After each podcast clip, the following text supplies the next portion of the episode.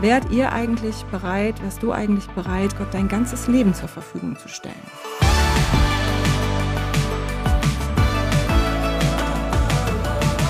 Herzlich willkommen zu Hoffnungsmensch, dem Podcast mit Menschen, die mit dem Himmel im Herzen die Welt verändern. Heute bei mir zu Gast Schwester Christina Kuhlmann. Sie ist Diakonisse. Das ist ein bisschen sowas wie eine evangelische Nonne. Sie ist Managerin und Seelsorgerin, Beraterin und Coach. Sie hat Hund und Pferd und lebt mit vielen, vielen Schwestern zusammen in Marburg. Schwester Christina, herzlich willkommen bei Hoffnungsmensch. Dankeschön. Schön, dass du da bist. Wenn man dich so sieht, sieht man sofort, du bist jemand Besonderes. Denn du trägst Tracht, Schwesterntracht. Beschreib mal, was hast du so an? Von oben nach unten. Ich trage ja, eine weiße Haube. Das äh, ist auf dem Hinterkopf eine, ja, ein besonderer Hut. Die Kinder fragen mich immer, was für einen Hut trägst du da? Was eine für einen Hut trägst du da? Erkennungszeichen der Schwestern. Dann ein weißer Kragen und von da ab ein langes dunkelblaues Kleid mit hellblauen Tupfen. Das ähm, vielleicht nicht ganz zeitgemäß ist, aber für mich sehr angenehm zu tragen und ein geniales Erkennungszeichen für eine evangelische Schwester oder eine Diakonisse. Wofür steht diese Kleidung? Was bringt die zum Ausdruck? Diese Kleidung bringt Zugehörigkeit zum Ausdruck, Zugehörigkeit zu einer Schwesternschaft, in diesem Fall der Schwesternschaft in Marburg, Mutterhaus Hebron, und Zugehörigkeit zu Gott. Wenn Menschen mich auf der Straße treffen, dann wissen Sie sofort, diese Frau hat irgendwas mit Gott zu tun. Gerade eben passiert im Zug, sagt der Schaffner zu mir, Gott segne Sie. Und ich dachte, huch, wie kann das sein? Ja, natürlich. An meiner Tracht hat er erkannt, wer ich bin und dass ich zu Gott gehöre. Hat irgendwas mit Gott zu tun, passiert genau, so dem passt. normal gekleideten Menschen nicht. Selten. Ähm, das heißt aber auch, du wirst immer erkannt, du wirst immer auf Schritt mhm. und Tritt, wie du jetzt sagst, im Zug und so, mhm. wo du bist, erkannt und angesprochen, also nicht individuell erkannt, eben als Diakonisse. Ist es manchmal auch lästig oder mühsam? Es ist in der Tat manchmal anstrengend. Manchmal, wenn man nicht so gut drauf ist und lieber in der Masse untertauchen möchte. Und manchmal auch, wenn Menschen mich verständnislos anstarren und ähm, ihr Nichtwissen durch Gaffen zum Ausdruck bringen, statt einfach darauf zuzugehen und zu fragen, wer bist du und warum trägst du diese Kleider, so wie du es jetzt gemacht hast. Das liebe ich, dann kann ich sagen, wer ich bin und warum ich solche Kleider trage. Ja, verstehen ja viele gar nicht so oder ist gar nicht mehr so alltäglich, war früher mhm. vielleicht häufiger. Ähm, aber du lebst das gerne und mit tiefer Überzeugung und warum und wie du dazu gekommen bist und was mhm. das eigentlich bedeutet, darüber werden wir reden. Du hast ein spannendes Leben. Ähm, aber vorher machen wir ein kleines Spielchen, okay. das Entweder-Oder-Spiel. Mhm. Ich ähm, gebe dir zwei Alternativen vor und du entscheidest dich für eine oder aber sagst eine dritte oder, oder irgendwas dazu. Das ist nicht so ganz zutiefst äh, sinntief, aber auch nicht immer ganz sinnfrei. Ich beginne mal so. Ähm, Hund oder Katze? Hund. Joggen oder spazieren? Spazieren. Gemütlich also zügig unterwegs, auch lange Strecken, aber niemals joggen. Ich habe es in meinem Leben nicht geschafft, einen 1000 Meter Lauf durchzuhalten, weil ich einfach kein Langstreckenläufer bin im Tempo. Wald oder Stadt? Wald, aber manchmal auch gerne Stadt. Heute zum Beispiel Stuttgart. Ski oder Snowboard? Wenn dann Ski. Okay. Wintersport nicht so? Selten das äh, hatte ich wenig, da, dazu hatte ich wenig Gelegenheit einfach. Und wenn, dann auch nicht in Tracht, oder? Nein, dann natürlich Geht in Skikleider. Auch nicht so. Sachbuch oder Roman? Gar keine Bücher. Facebook oder Insta? Insta. Insta, ja, man begegnet mhm. dir auf Insta. Ähm, Fernsehen oder Kino? Fernsehen. Klartext oder Diplomatie? Sowohl als auch. Je nach Anlass und Gegebenheit. Vielleicht geht das eine auch nicht ganz ohne das andere. Genau. Weihnachten oder Ostern? Ostern. Blöde Alternative eigentlich. Ähm. Ja. Warum Ostern dann doch? Warum Ostern? Wegen der Auferstehung, wegen der Freude und ähm, der Perspektive. Muss man ja noch mal kurz festhalten, so im Kalender kennen wir das. Weihnachten mhm. ist die Geschichte, wo Jesus geboren ist. Genau. Ostern, wo er nach seinem Tod am Kreuz auferstanden ist. Genau. Eigentlich nochmal das größte aller Wunder. Und irgendwas hat das, irgendwie hat das auch was mit Hoffnung zu tun. Genau. Okay, also Ostern halten wir schon mal fest. Himmel oder Erde? Erde. Beruf oder Berufung? Hm, auch wieder beides, je nachdem, was gerade ähm, dran ist. Grundsätzlich aber eher Berufung. Also man kann ja zumindest sagen, den Beruf, den du lebst, das ist ja eigentlich Berufung. Also wenn für jemand das Stichwort Berufung passt, dann doch für dich. Wie kamst du dazu, Diakonisse zu werden? Als du ein Mädchen warst, Teenagerin, junge Frau, wie bist du auf die Idee gekommen? Ich war tatsächlich ein Mädchen, ganz früh. Ähm, habe ich Kontakt gehabt zu Diakonissen und eine Schwester kam zu uns ins Haus. Die hat meine Groß Urgroßeltern gepflegt und war in der Gemeindekrankenpflege aktiv und hat mich mitgenommen in den Kindergottesdienst, hat mir Gitarrenunterricht gegeben und das Wesentliche war, sie hat mich einfach so genommen, wie ich war. Nicht ganz einfach, manchmal ein bisschen gegen den Strich gebürstet, aber für sie eben irgendwie genau richtig. Und das war für mich ganz wesentlich auf diesem Weg. Sie hat mich dann auch mitgenommen nach Marburg auf eine Freizeit. Und als ich dort zum ersten Mal war, als, Achtung, Zehnjährige, okay. habe ich gedacht, so. das ist mein Platz, hier gehöre ich her. Das war vom ersten Augenblick an so und ich hatte fortan tatsächlich Heimweh nach Marburg, wenn ich nicht da sein konnte und das war die meiste Zeit des Jahres. Im Teenageralter habe ich dann begriffen, das ist eine schöne Idee, Diakonisse zu sein und so leben zu wollen, aber das ist nichts, was man sich vornehmen kann, denn es ist eben kein Beruf, sondern dazu gehört eine Berufung. Und dann habe ich das Gott in die Hand gegeben, habe gesagt, Gott, wenn du willst, dass ich als Diakonisse lebe, ich würde das schon gerne, dann musst du mir das ganz klar zeigen. Und dann war ich auf einer Veranstaltung in unserer Tagungsstätte und da war ein Prediger, ein Mann, der uns ja Bibel übersetzt hat in unsere Teenie-Zeit, in unsere Teenie-Sprache. Und der hat uns dort gefragt, wärt ihr eigentlich bereit, wärst du eigentlich bereit, Gott dein ganzes Leben zur Verfügung zu stellen? Und als er das gefragt hat, war das für mich auf meinem Stuhl keine allgemeine Frage in die Gruppe rein, sondern ganz konkret die Frage an mein Leben und zwar die Frage Gottes an mein Leben. Hast du so für dich gehört genau. und dann auch ernst genommen? Absolut. Haben dir da nicht äh, andere gesagt, deine Eltern zum Beispiel oder Freundinnen oder so, sag mal, äh, spinnst du nicht ein bisschen, also oder ein bisschen übertrieben vielleicht? Unterschiedlich. Tatsächlich haben etliche gefragt, wie kommst du dazu? Und manche verständnislos den Kopf geschüttelt. Und auch etliche versucht, mich davon abzubringen. Das sei nur eine Idee, ich sei viel zu jung, so eine Entscheidung zu treffen. Und dann gab es aber auch die, die gesagt haben, ich sehe das für dich und ich weiß, dass das dein Weg ist. Geh den, sei mutig, ähm, das passt.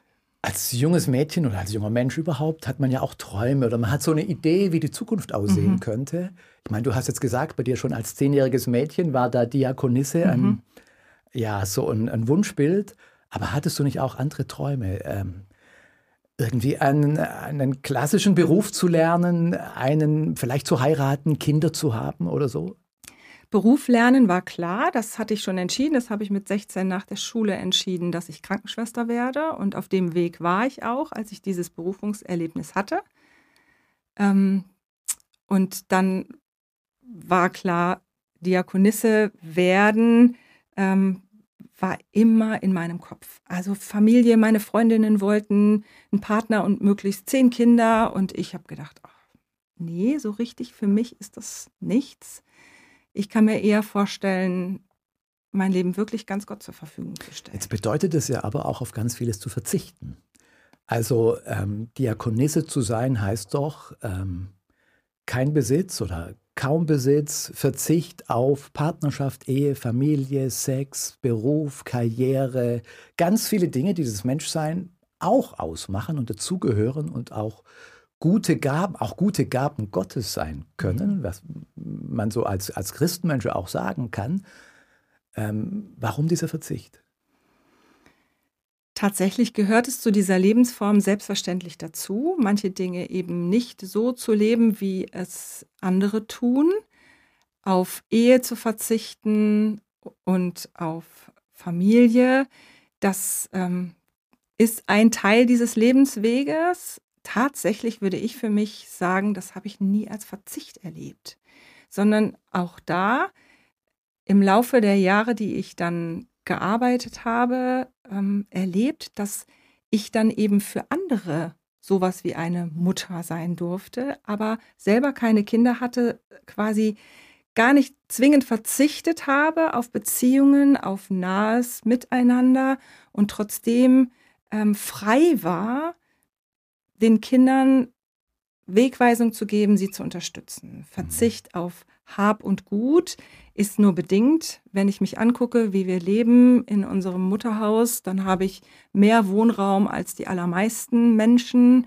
Ähm, ich habe kein eigenes Einkommen. Ja, ich lebe auf Taschengeldbasis, aber ähm, ich muss nicht an der Tür alles abgeben, was ich jemals besessen habe. Und so ist diese Idee von Verzicht für mich nur bedingt richtig. Also eher ein Gewinn von Freiheit, so wie du es beschreibst. Ja. Du hast was gewonnen dadurch. Jetzt hast du gerade gesagt Mutterhaus. Du lebst mhm. in einem Diakonissen-Mutterhaus. Mhm. Das ist aber nicht so was wie ein Frauengefängnis oder so. Nein, das ist einfach die Bezeichnung für dieses Haus, in dem wir Schwestern zu Hause sind, gemeinsam leben. Und warum es Mutterhaus heißt, obwohl wir alle keine Mütter sind, das fragt man sich. Vielleicht ist Schwesternhaus die bessere Bezeichnung, aber ja. Du lebst auf jeden Fall mit vielen Schwestern zusammen mhm. und das ist eine große Wohngemeinschaft. Wie sieht so dein Tagesrhythmus aus oder so ein, so ein Alltagsablauf? Ist ganz spannend, weil man sich natürlich, du hast vorhin gesagt, evangelische Nonne, sowas vorstellt wie Tagzeitengebete und genau. gemeinsame Tagesabläufe.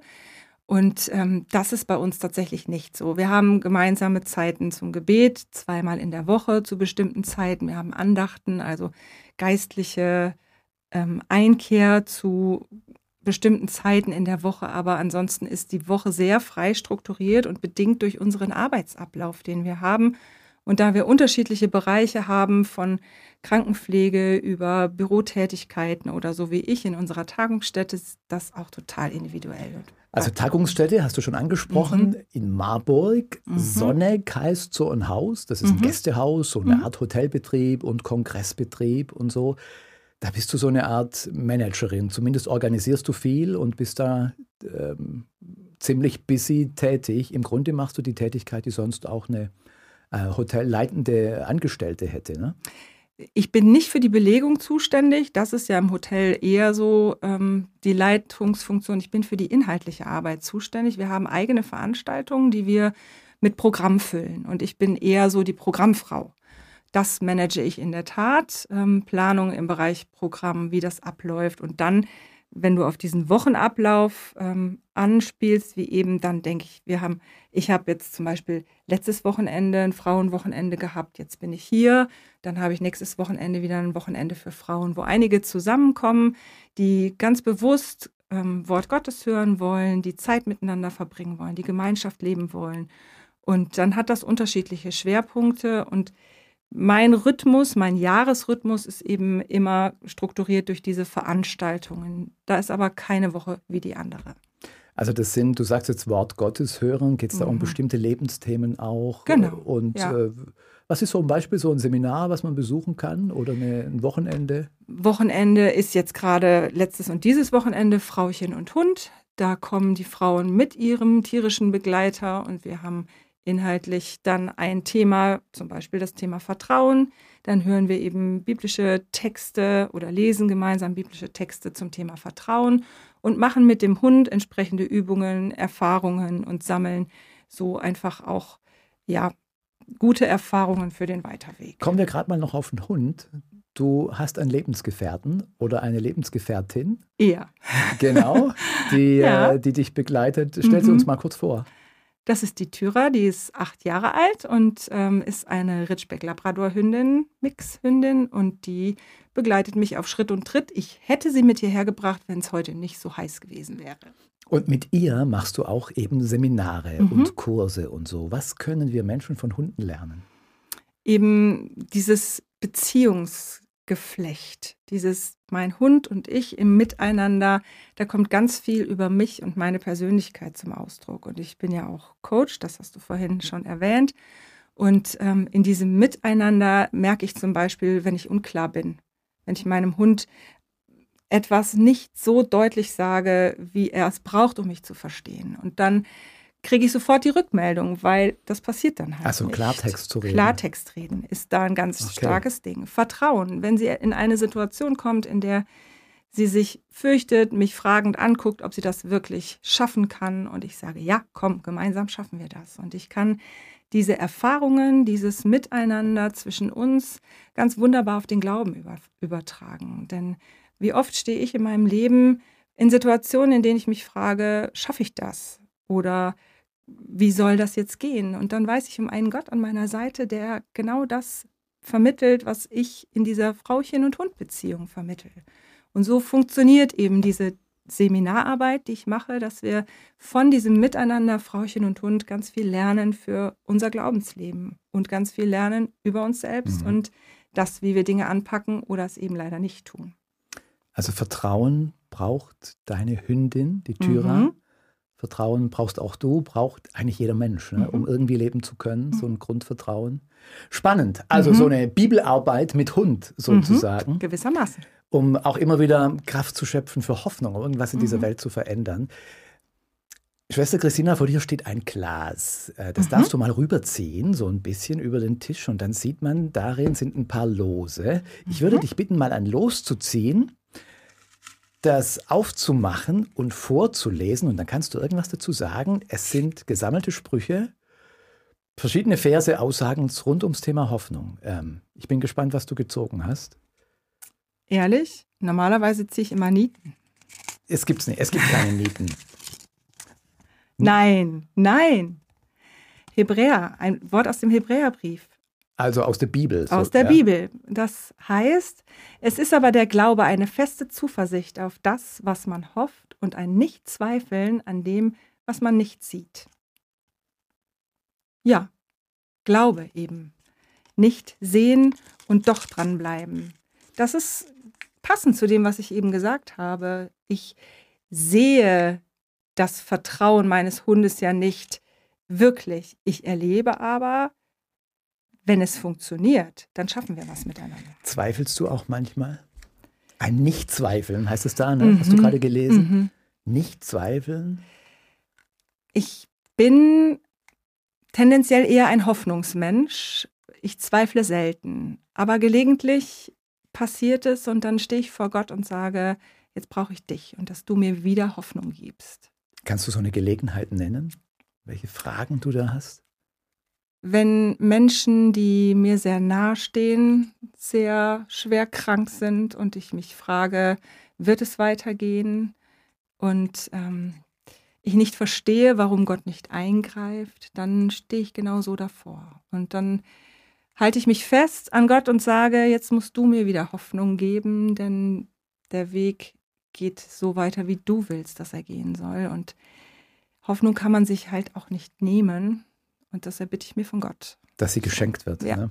ja. Es ist ja überhaupt so, wenn, wenn ich dir so zuhöre, dein ganzes Leben setzt auf Hoffnung. Das ist so wenig verfügbar, so wenig machbar, mhm. das, was du machst. Ähm, du begleitest Menschen, du machst Seminare, mhm. du versuchst Vertrauen zu stärken, aber hey, was kommt dabei raus? Was ist zählbar? Was siehst du nachher?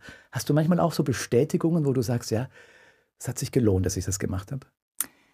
Tatsächlich erlebe ich das immer wieder und es ist, sind für mich die Sternstunden, dass Menschen kommen und sagen, das Gespräch, das hat mir weitergeholfen. Jetzt gerade am Wochenende eine Frau, die ich schon viele Jahre kenne, die ich gefragt habe, wie ist es jetzt gerade mit dir und deinen Fragen aus dem letzten Jahr, die mir am nächsten Tag gesagt hat, wie gut, dass du mich das gefragt hast. Das hat mich so gestärkt und mir neue Hoffnung gegeben für den Weiterweg. Und es war ein wichtiger Punkt in meinem Leben. Und das ist ja, das, so sehe ich mich als eine, die mhm. nachfragt und mit dem Nachfragen Dinge in Bewegung setzt und Gott wieder ins Spiel bringt. So. Als Ermutigerin, ja. so. Wenn du so zwischen Ermutigung und auch offenen Fragen lebst, manchmal können ja solche Fragen auch zu einer Krise führen. Es gibt die klassische Midlife-Crisis, mhm. sagt man zumindest so. Du bist auch so mitten im Leben. Könnte es sein, könnte es passieren, dass du dich Hals über Kopf doch noch in jemand verliebst und dass du dein Leben änderst, dass alles doch ganz anders wird und du nochmal aussteigst und was ganz anderes anfängst? Stand jetzt würde ich sagen, nein. Aber was kann ich sagen über mein Leben im nächsten Jahr oder wie es sich entwickelt? Ich weiß, dass Gott mich an diesen Platz gestellt hat und mich berufen hat, dort zu sein, schon vor fast 32 Jahren. Und an Punkten, wo es schwierig wurde, habe ich mich darauf immer wieder zurückbesinnt und kann für mich nur sagen, ich kann nicht hinter diese Berufung zurück, hinter diese Frage Gottes. Bist du mein, bist du bereit, dir mein Leben, mir dein Leben zur Verfügung zu stellen?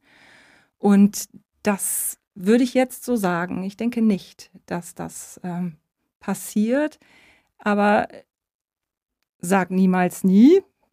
Und ich würde hoffen und beten, dass ich auf dem Weg Gottes bleibe und an dem dran bleibe, was er für mein Leben gedacht hat. So.